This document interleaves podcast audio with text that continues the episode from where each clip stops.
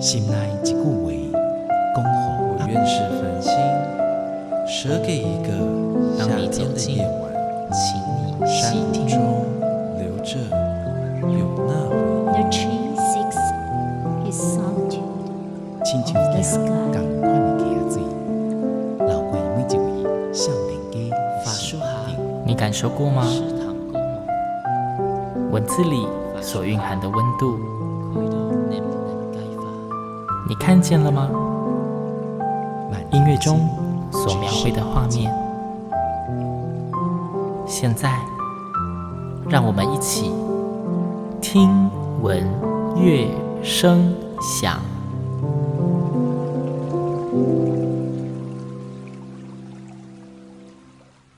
Hello，各位听众朋友们，大家好，我是主持人新阳，欢迎再次跟我一起听闻乐声响。听闻乐声响，在最近这几个月呢，就是大家也是知道，接近年末了。然后今年疫情趋缓之后，非常非常多的艺文展演。但是我们知道，其实艺文的面向非常的广泛。而之前新阳也偶尔会在节目中介绍全台湾不同地方的一些艺文场馆。那如同可能一两年前就有跟大家提过，其实，在中部地区的民众也还蛮幸福的。除了你想要看表演艺术的话，你可以在台中国家歌剧院以外。其实台湾的国家级的一个艺文展示的平台，我们的一个艺文空间就是国立台湾美术馆，刚好坐落在台中市，而且它非常的亲民之外，环境也非常的舒服，甚至几乎都是不需要门票，就是随时敞开大门欢迎大家进入。所以今天呢，很难得，星洋不是要直接介绍演出，我想要再。带大家，我们来好好认识这个与大家很亲近，甚至就在你生活周遭的场馆——我们的国立台湾美术馆。那要聊美术馆，星洋就非常荣幸可以邀请到美术馆里面最大咖的那一位。我们邀请到现在的国立台湾美术馆的馆长陈旷仪馆长，陈馆长你好，主持人好，各位听众朋友大家好。因为陈馆长，据我所知，您也算是接任没有很久，一年以内哦，很短，四个月。对啊，半年内嘛，将近四个月，不到四个月。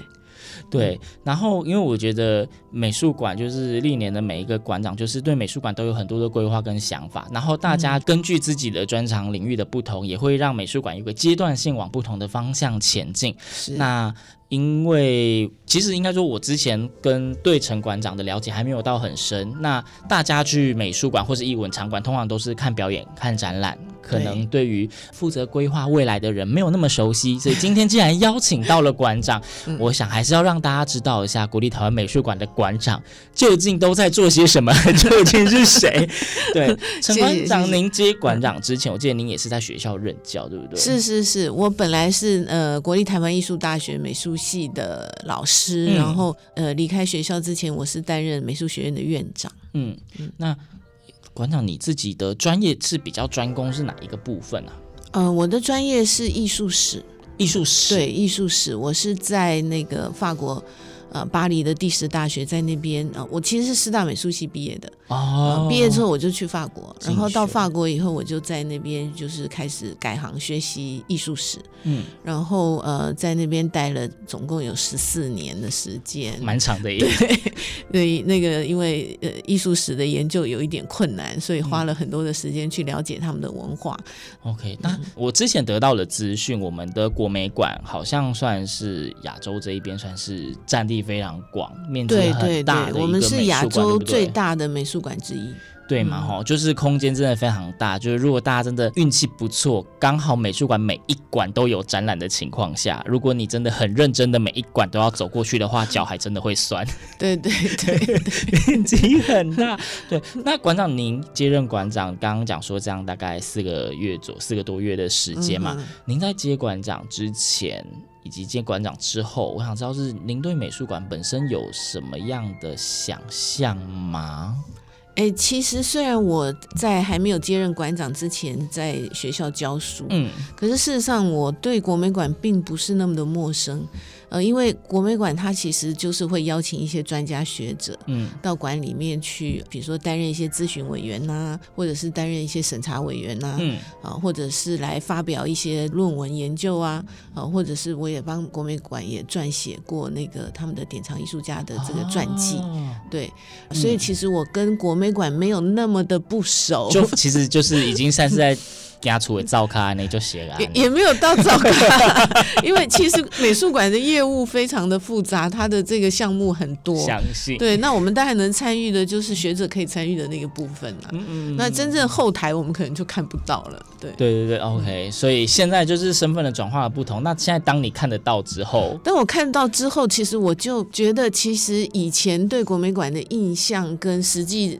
变成这个所谓的馆长之后，对国美馆有完全不太一样的看法。最大的差异在哪里？嗯，最大的差异就是以前我觉得国美馆，呃，因为它是一个国立的美术馆，对，没错。然后它的最主要的任务就是要呃书写台湾的这个所谓的台湾艺术史啊、呃，然后还有就是嗯，它因为也蛮长的历史，大概有三十五年嗯的这个历史，所以感觉它是一个非常沉着稳重的一个馆。嗯、也就是说，它比较不是那么的像是当代馆啊，哈，或者是一些私人的美术馆，就是那种比较活泼，所以会觉得比较保守一点。嗯、呃，也不是保。保守就是说，他承担的任务比较重大一点，对，每一步都要非常的小心。对对对对。可是后来进馆了以后，我才发现，呃，跟我的印象其实不太一样。是，其实国美馆做非常非常多的事情，而且这些事情有很多是非常年轻的事情。比如说，我们有全国唯一的一个 VR 艺廊。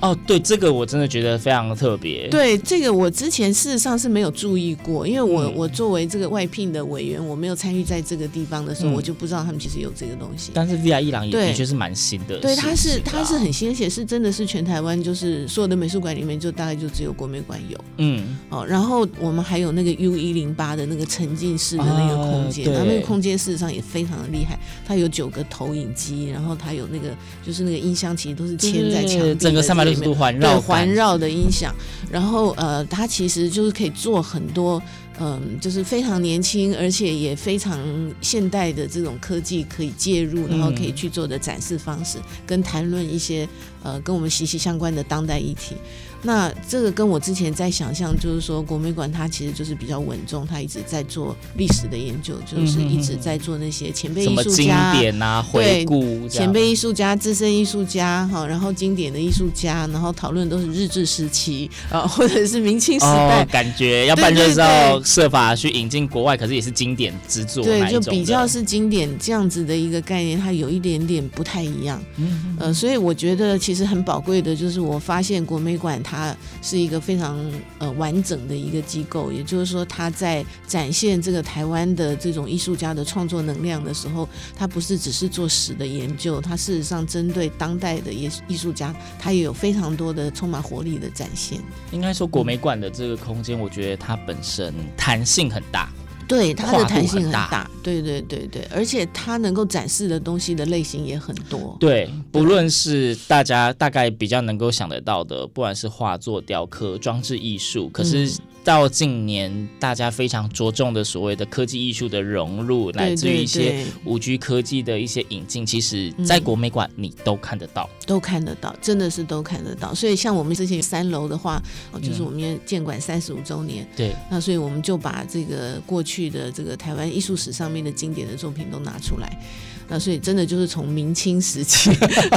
你就可以看到一些东西。但是呢，一到了这个二楼的地方呢，我们又有像之前有黄才郎呃前馆长的这个展览，它已经结束。然后到了一楼呢，你又可以看到呃，本来我们有一个这个国际的展，它是科技大展，就是 Are You Working Now 的那个展。然后它有很多国际的艺术家、台湾的艺术家啊，然后他们用这种科技的这种媒体来进行创作。可是你再走过去的话，你又可以看到我们现在正在展庄普老师的展览，也是一个很大的。对，然后庄普老师的展览哇，占据了八个展间，从平面的一直到刚刚讲装置的、嗯、立体的，全部都有。对，他的素材非常多。那个新阳上次就是去逛庄普展，对，对，然后我们有去那里拍摄影音。是，然后我看到那个他这一次有展出最早期的作品，比新阳年纪还要大。你你透露了庄普老师的年纪？没有，是作品的年纪啊，他可能从小时候就开始创作嘛，对不对？嗯，这个好像只有像。毕卡索这样的人才有这样子的机遇。对对对，就是其实主要是想要就是再一次的跟听众朋友们讲，就是大家可能会觉得美术馆这一种艺术殿堂，很多人只听这个名称会觉得跟自己很有距离。对。但是其实国美馆的空间，它里面其实蛮现代，它不会让你觉得你进去就一定要很庄重、很沉稳，不会，因为它里面真的是空间规划的舒适度之外，你真的可以在里面感受到非常不一样的艺术面向。对。你基本上一定可以在里面找到一个你有兴趣的元素，是，因为毕竟它时间跨度也大，它的艺术的触角也多，没错，你的选择太多了，所以你在里面你好好的观察一下，新想觉得你至少可以找到至少有一个是你有兴趣切入的点，来去感受一下那些艺术品的温度。没错，对。嗯不小心就变一直在宣传国美馆，虽然本来这次就是要这样啦，对，只是要好好跟大家讲一下。但我们国美馆也真的很值得宣传啊，因为它真的就是很多东西可以看。对，然后活动又超多，还有一个很重要的问题就是需要请教馆长，就是。因为我们刚刚有提到说，每一个馆长可能依据自己专业的不同，那对于国美馆的接下来的定位跟走向会有不同的规划。嗯、那馆长，您现在接任馆长之后，您有想说，在您担任馆长的期间，您有希望国美馆往哪一个方向多发展一些，或是您希望未来的几年大概会往哪一个目标前去吗？嗯，我觉得就是在。呃，进入这个国美馆，然后看到我们刚刚所谓的这个后台之后，我当然就是呃，还是觉得国美馆是一个非常棒的馆。就是说，在之前的那些馆长还有各位同仁的这个努力之下，它其实已经是一个非常有规模，嗯，而且就像我们刚刚提到，它提供给大家看的东西是非常多元而且丰富的啊，然后种类也非常的多。那当然，我们的馆员也都用他们的专业把这些展览做得非常的好看。那当然，也除了我们刚刚讲，除了展览之外，其实还有很多的。活动嘛，对，比如说我们有那个儿艺基地啊，什么呃，其实就有很多的爸爸妈妈，呃，在这个周间下课以后，或者是在这个周末的时候，他们会带着小朋友他们会一起来体验。那当然也有很多我们这个在，比如说禁用的这个方面哈，所谓的这个禁用，就是我们希望美术馆不是一个。高高在上的，像是象牙塔那样的地方，嗯、然后进来都看不懂，看不懂这样子。我们就是希望呃，美术馆它可以变成一个很亲民，然后每一个人都可以方便的使用的一个地方。所以，我们其实也有很多措施，比如说我们对于呃听障的、视障的，呃，或者是说有一些这个呃，甚至是我们说有心智障碍的，嗯，这些观众，其实我们都有一些呃很好的规划。那当然，我未来希望能够再做更多的，呃，就是希望能够。同样的这个方向跟目标，但是做的再更专业，哦，做的再更好、更多一点。嗯，那比如说有几个层面哈，第一个就是我刚刚提到的，我我希望这个整个的美术馆它是一个非常亲民哦，然后而且它也可以跟得上时代的一个美术馆。呃，就是说，呃，现在世界上的美术馆的数量是越来越多。嗯，那所以呢，我们是国立的美术馆，没错，而且我们也是台湾唯一的一个国立的美术馆。对。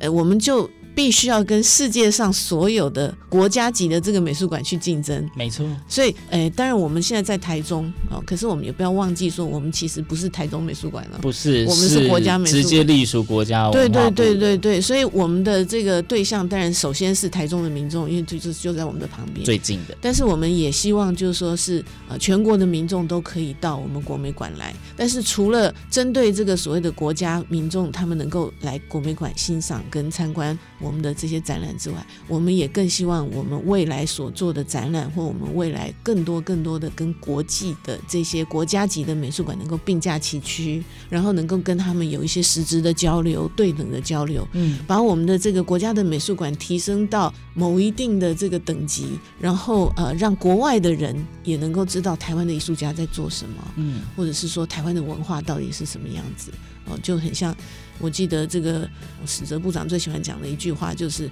那希望我们的美术馆像一张名片一样，就是我们就像是一张对这个国际的一张台湾的名片。嗯，所以这个是我觉得呃，在未来我希望能够努力朝这个方向去发展，就是提升我们的美术馆在国际上面的这个地位。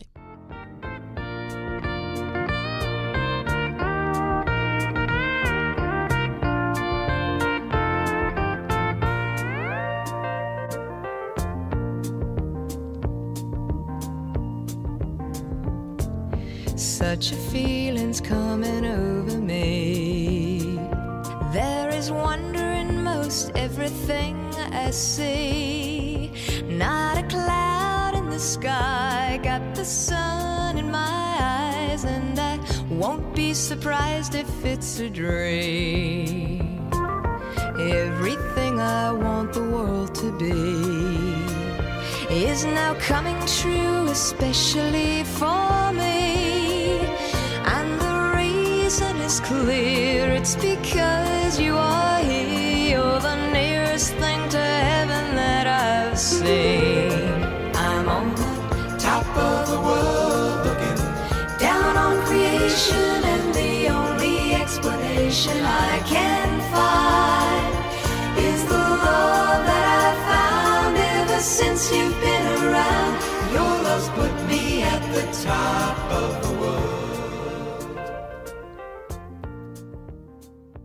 那未来我们可能就会有一些 规划，这些规划就是包括我们会邀请很多国际的驻馆学者、驻馆艺术家或者是驻馆的策展人，那他们来我们这边驻馆呢，是要研究台湾的艺术家或台湾的艺术史。啊，嗯，然后用他们的观点把台湾的艺术家或台湾的这个艺术史去介绍或者发表到国际间，然后我们希望能够跟呃其他更多的同等级的馆所去签订一些交流协定啊，然后签订一些合作的这些方案，那么让这个呃整个国美馆成为一个在国际间可以非常活跃的一个馆。那未来我们希望能够有更多从国外来的展览，或是我们希望我们的台湾的艺术家可以到国外去展览。嗯，那我想这个是第一个目标。嗯，那这个目标它其实就是所有的国家美术馆其实都会应该要想要去做的，努力必须要去做的。所以这个当然就是我的第一个目标。那第二个目标当然就针对我们国内的这些观众朋友们，我希望就是我我刚刚提到，就是说我一来的时候呢，才发现，哎，我之前对国美馆有一个刻板印象。嗯嗯嗯。那刻板印象就是我刚刚讲，它很稳重、很沉重、很沉重。哈，呃，沉重当然就不就就没有那么好了，沉着、比较沉着稳重。可是后来我发现它并不是这样，所以呃，可能也会有一些观众跟我一样对国美馆有一些刻板印象。嗯，那有没有可能国美馆给人的这样子的刻板印象，是因为它的行销宣传是不够的呢？哦，所以我就觉得，就是说，如果你有好的东西，但是你没有让人家知道你这个东西哪里好，很可惜。对，这个真的很可惜。所以我就会想说，呃，如果我们未来能更多的来做这个所谓的公关、行销、宣传，然后比如说我们现在就呃努力的跟周围的四大馆，我们现在组织就是大家连接在一起，四大馆要共同行销。嗯，好，四大馆就是国美馆。然后那个叫做科博馆，科博馆，然后呃国之图，嗯，然后还有那个台中歌剧院，嗯。那我们这四大馆大家一起行销的时候，我们可能可以吸收到一些会去别的馆所，但是可能不会来我们馆所。啊、对。可是当我们联合行销的时候，他们就会发现说，哦，原来哎还有这样子的一个地方可以去，甚至会有一些共同可以连接的主题。对对对对对对对。所以比如说今年年底的时候，我们就在想说，我们要怎么样子有一个共同的主题一起来做这样子。嗯、那后来我们就找到了，但是我现在就先不讲，现在不能破梗。对。好，那大家期待之后节目新样有没有可能得到？到这个第一手消息跟大家分享，是，我要开始努力的，就是很用力跟国美馆联系。我要开始努力的走后门，看会不会都先事先拿到第一手消息。对对，那个叫做什么？我要那个独家报道，独家报道，对对对，第一时间点释放给大家。是是是，对我觉得的确就是。其实，在台湾新阳之前，有在节目中不止一次啦，可能跟不同来宾有聊到说，其实台湾真的有很多很丰富的译文资源。嗯，那新阳一直会说，我觉得台湾的译文界其实还有非常大的发展跟进步的空间。是。其实不缺优秀的团队，不缺优秀的场馆，嗯、但是大家都非常努力的在呃执行跟创作自己领域的作品，嗯、但是就变得很少有时间可以去好好的规划跟想说如何让大家看到。对对，对，就是以前的，嗯、我记得我自己印象中，可能也是刻板印象吧，嗯、很多早期的艺术家，嗯，就是全心的投入在自己的创作，而他们就是觉得只要我做的够好。嗯，